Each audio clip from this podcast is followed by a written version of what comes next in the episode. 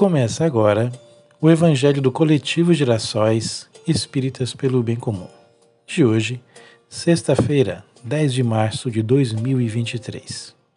Hoje, daremos continuidade ao estudo diário do Evangelho segundo o Espiritismo, capítulo 5, Bem-aventurados os aflitos, causas anteriores das aflições, item 10.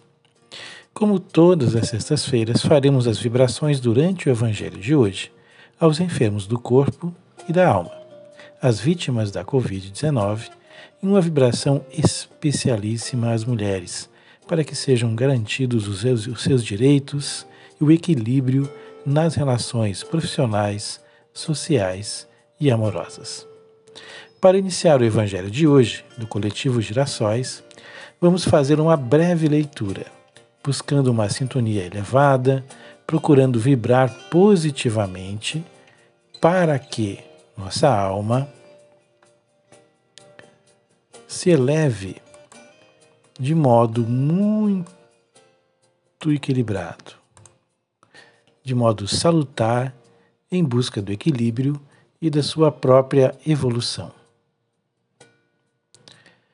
Faremos a leitura dos versos constantes do livro Rosas com Amor, uma coletânea poética de diversos espíritos, psicografada por Chico Xavier. Do espírito Alta de Souza diz o seguinte: Obsessão de quem ama, ninguém consegue entendê-la. Parece vaso de lama encarcerando uma estrela. Podemos, nesse caso, interpretá-lo relacionando ao feminicídio e a violência contra a mulher.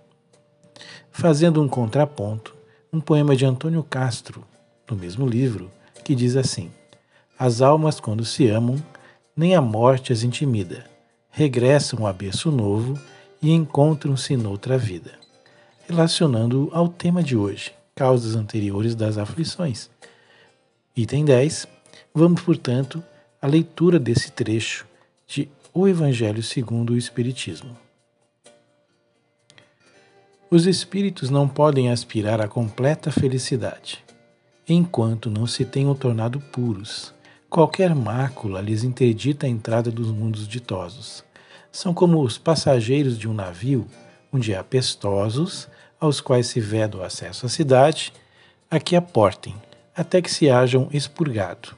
Mediante as diversas existências corpóreas, é que os espíritos se vão expungindo, pouco a pouco, de suas imperfeições, mas ocorrendo aquela depuração necessária. As provações da vida os fazem adiantar-se quando bem suportadas. Como expiações, elas apagam as faltas. E purificam. São o remédio que limpa as chagas e cura o doente. Quanto mais grave é o mal, tanto mais enérgico deve ser o remédio.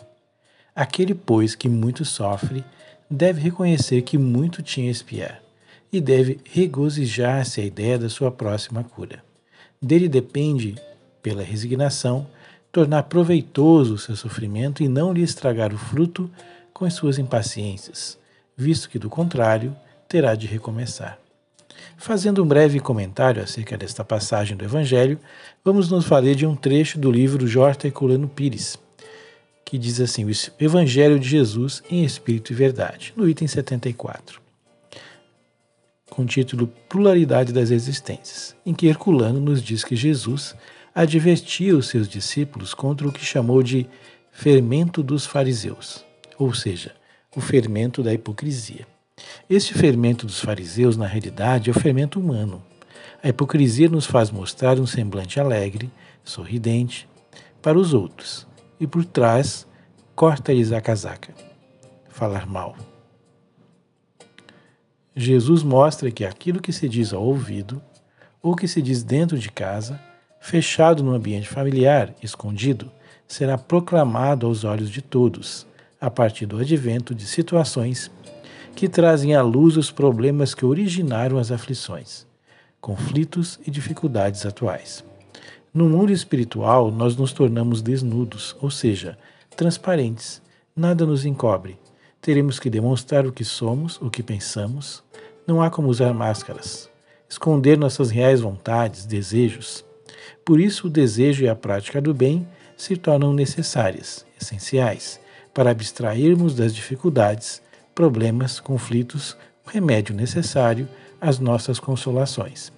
Visualizações de caminhos que podem se tornar amplos, baseados no bem, na verdade sincera e desinteressada, com o voluntarismo que nos eleva o pensamento e faz brilhar nossas ações, com amor, carinho e atenção. Termina agora o Evangelho Diário do Coletivo Gerações Espíritas pelo Bem Comum, desta sexta-feira, 10 de março de 2023, com o tema Causas Anteriores das Aflições.